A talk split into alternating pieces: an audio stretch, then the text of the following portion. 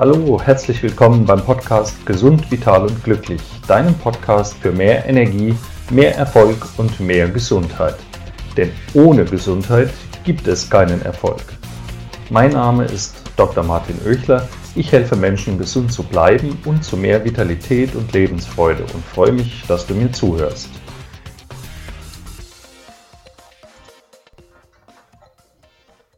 In der heutigen Folge geht es um schmerzverzerrte Gesichter beim Sport, um Schweiß und Tränen und um die Gründe, warum Sport trotzdem glücklich macht. Wie Bewegung und körperliche Aktivität unsere Stimmung beeinflussen und was das für dich zu bedeuten hat. Viel Spaß! Kennst du die schmerzverzerrten Gesichter von Sportlern? Findest du es auch furchtbar, wenn sich zum Beispiel Fußballer nach einem Tritt des Gegenspielers mit Schmerzen auf dem Rasen wälzen? Ist es nicht schrecklich, wenn Skifahrer stürzen und sich an einem Steilhang mehrfach überschlagen? Aufgeschlagene Knie und Ellenbogen der Radfahrer nach einem Sturz und erst die blutigen Nasen der Boxer. Sport ist wirklich Mord. Sport bringt Verletzungen, Schmerzen, Blut und Tränen. Und das soll gesund sein? Naja, selbst nach Krämpfen und Kämpfen, nach Erschöpfung, Schweiß und Tränen wirken viele Sportler dann ja doch zufrieden, müde, aber glücklich. Hast du schon mal die Gesichter von Marathonläufern beim Zieleinlauf gesehen? Auch hier gibt es Tränen, aber meistens Freudentränen. Es gibt glückliche Gesichter beim Tanzen, Zufriedenheit nach einer erfolgreichen Runde Golf, Jubel beim Tennis oder Umarmungen nach der Besteigung eines Berggipfels. Auch das gehört zum Sport. Nicht nur schmerzverzerrte Gesichter. Stell dir einmal vor, wenn du selbst Sport getrieben hast, ganz egal welchen. Stell dir das mal konkret vor, wie du dich angestrengt hast, Du hast geschwitzt, du musstest dich überwinden. Es hat auch mal richtig wehgetan. Du hast dich dann selbst motiviert. Und nach dem Sport warst du auch erschöpft. Dann atmest du tief durch, freust dich auf die Erholung, sinkst auf einen Stuhl oder legst dich hin. Wie fühlst du dich jetzt? Fühlst du dich schrecklich? Jammerst du über Schmerzen? Oder bist du zufrieden, erleichtert, stolz, glücklich? Oder weder noch, ist dir alles gleichgültig? Jeder, der selbst Sport macht oder schon mal gemacht hat, weiß, wovon ich rede. Es muss noch nicht einmal ausdrücklich Sport gewesen sein, auch eine andere Art von großer körperlicher Anstrengung ähm, erfüllt den gleichen Zweck, eine Wanderung, eine körperliche Arbeit oder sonst irgendwas. Ja, meist fühlt man danach eine Form von Müdigkeit. Aber du gibst mir doch recht, dass man auch eine Art Erleichterung, Leichtigkeit und ein Glücksgefühl spürt. Manchmal ist das Gefühl nach einer Anstrengung, nach dem Sport auch abhängig von der gefühlsmäßigen Verfassung, die man vorher hatte. Aber in den allermeisten Fällen verändert körperliche Anstrengung die eigene Stimmung. Und ich behaupte in neun von zehn Fällen hin zu einer besseren Stimmung. Sport macht meist gute Laune. Und da ist wieder einer der Zusammenhänge, die ich unter anderem in meinem E-Book Die Säulen der Gesundheit beschreibe. Körperliche Aktivität hat eine Wirkung auf die Stimmung, also die psychische Verfassung. Und damit ich mich überhaupt aufraffe, mich ausreichend zu bewegen, brauche ich eine bestimmte innere Einstellung, ein Mindset.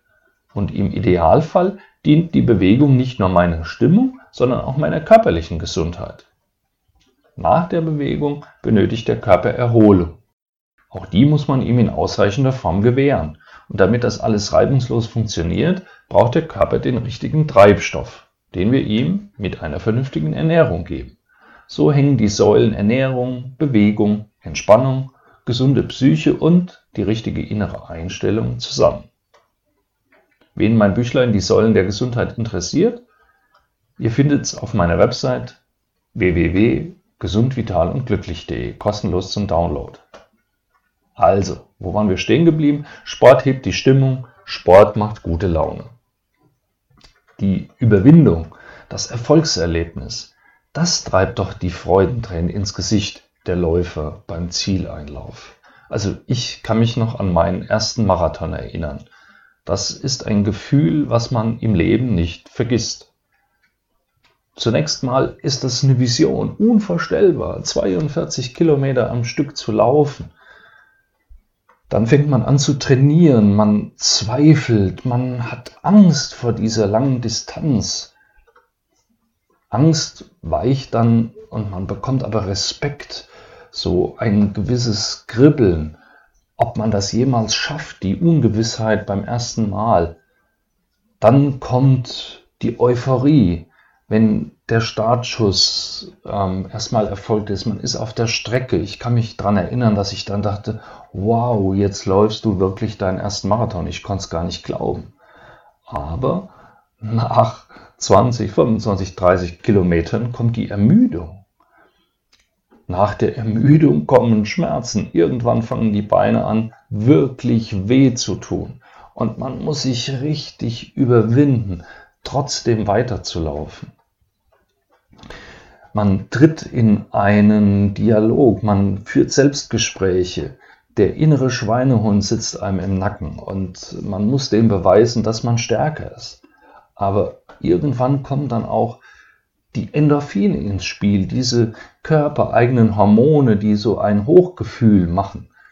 Wer das schon mal hatte, wer schon mal Ausdauersport gemacht hat, der hat von diesem Runners High gehört. Also das ist so ein euphorisches Gefühl, was dann irgendwann kommt und die Schmerzen sind zwar noch da, aber man nimmt sie irgendwie hin und fühlt sich trotzdem ganz gut dabei. Völlig paradox. Man hat Schmerzen und freut sich darüber. Und irgendwann kommt man ins Ziel nach diesen ganzen Gedanken, körperlichen und geistigen Auseinandersetzungen mit sich selbst und hat es geschafft. Und dieses Gefühl ist unbeschreiblich.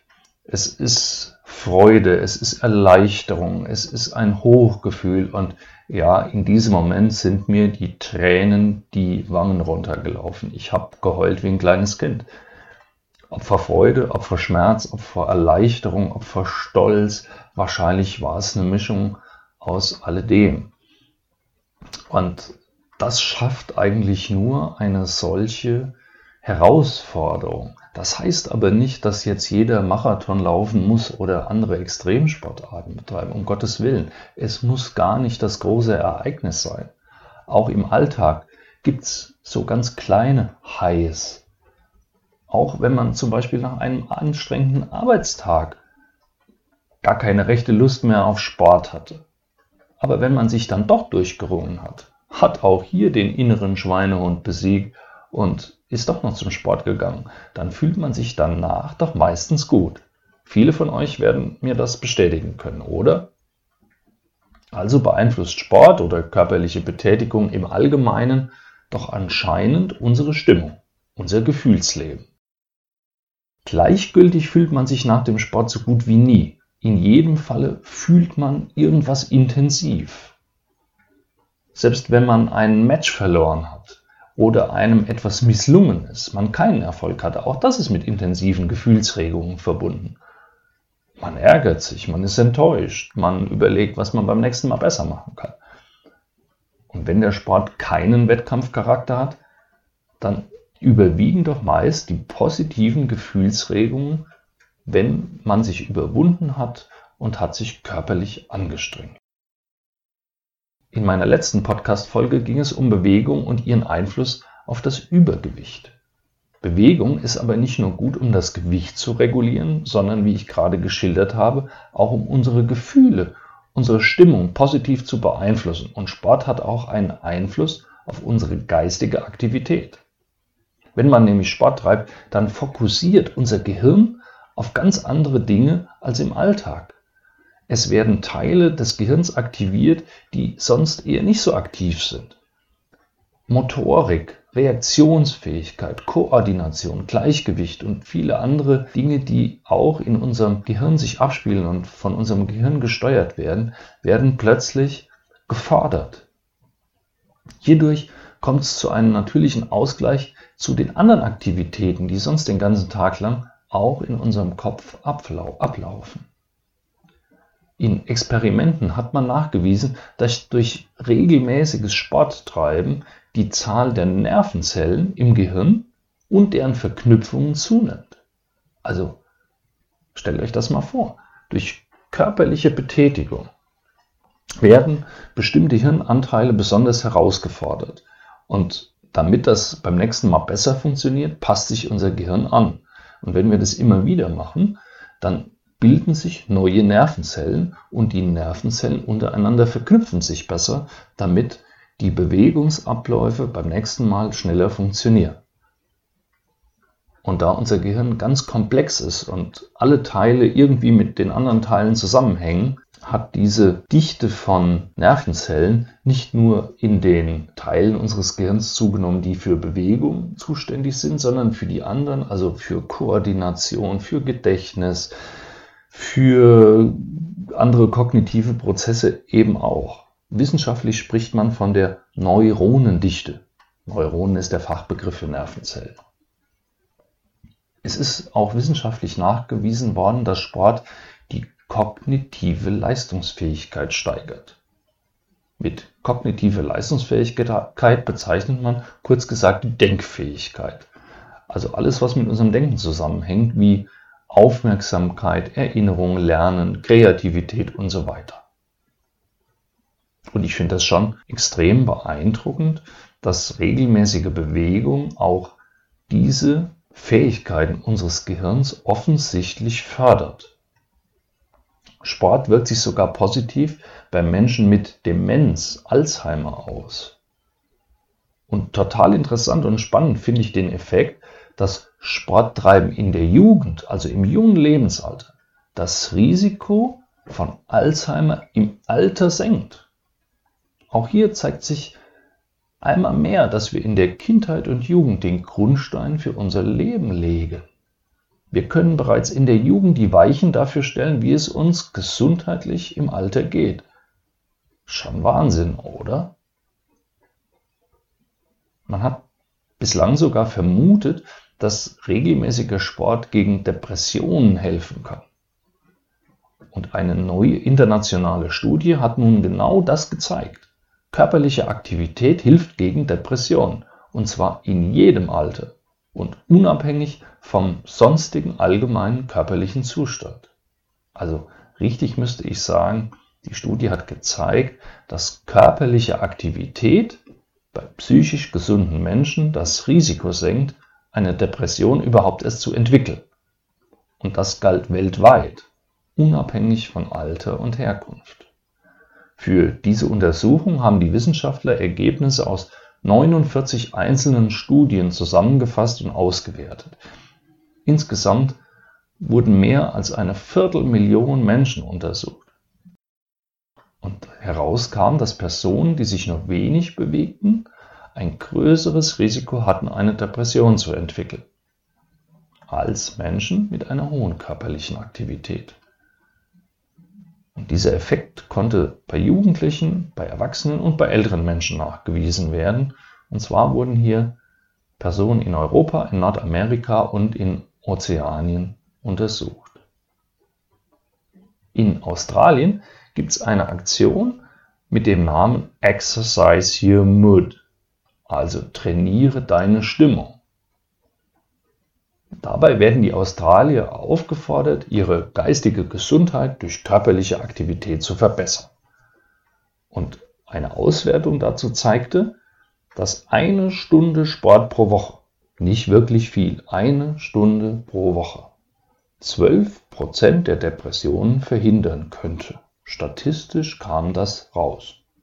Cool, oder? Damit wäre doch eine wissenschaftlich fundierte Grundlage dafür geschaffen, jedem, der zu Trübsinn neigt, körperliche Aktivität zu empfehlen. Das tue ich hiermit. Damit du glücklich wirst und bleibst, sollst du dich regelmäßig bewegen. Sport macht gute Laune. Sport verbessert deine körperliche und geistige Leistungsfähigkeit. Welchen Sport du treibst oder welche Art von körperlicher Betätigung du machst, ist dabei völlig gleichgültig. Hauptsache es passt zu dir. Du fühlst dich dabei wohl und es macht dir Spaß. Wenn du deine körperliche Lieblingsbeschäftigung noch nicht gefunden hast, denk mal drüber nach, was du als Kind gerne gemacht hast. Warst du eher der Typ Ballspieler oder bist du lieber um die Wette gerannt? Warst du eine Wasserratte oder bist du lieber Skateboard oder Inliner oder mit Rollschuhen gefahren? Hast du lieber getanzt oder gekämpft? Bist du geklettert oder lieber Rad gefahren? Das sind nur ein paar Beispiele. Erinner dich mal. Jedes Kind bewegt sich gerne. Ich wette, auch du hattest eine Lieblingsbeschäftigung. Wenn du dich daran erinnerst, fühlst du was? Was würdest du denn gerne einmal wieder machen? Ich sag dir etwas. Dann tu's doch. Mach's für dich, für deine Gesundheit, deine Vitalität und deine gute Laune, wie ich schon vorher gesagt habe beugst du damit auch Erscheinungen vor, die erst in vielen Jahren kommen können. Bewegung ist eine wichtige Säule unserer Gesundheit, unseres Lebens. Vernachlässige sie nicht, genauso wenig wie du die anderen Säulen vernachlässigen sollst. Aber über die werden wir in den nächsten Folgen reden. Bis dahin, bleib gesund, vital und glücklich. Ich hoffe, die heutige Folge hat dir gefallen und neue Erkenntnisse gebracht. Wenn ja, dann nimm dir doch bitte eine Minute Zeit und bewerte die Folge auf den Podcast-Portalen. Schreib mir eine Rezension, damit der Podcast gut gerankt wird. Nur so erreichen wir möglichst viele Zuhörer und sie können genauso wie du davon profitieren. Teil die Folge, wenn sie dir gefallen hat, auch gerne mit deinen Freunden, indem du sie verlinkst. Schreib mir in die Kommentare. Du findest mich bei Instagram, auf Facebook und auf www.gesundvitalundglücklich.de. Wir hören uns dann beim nächsten Mal. Dein Martin Echler.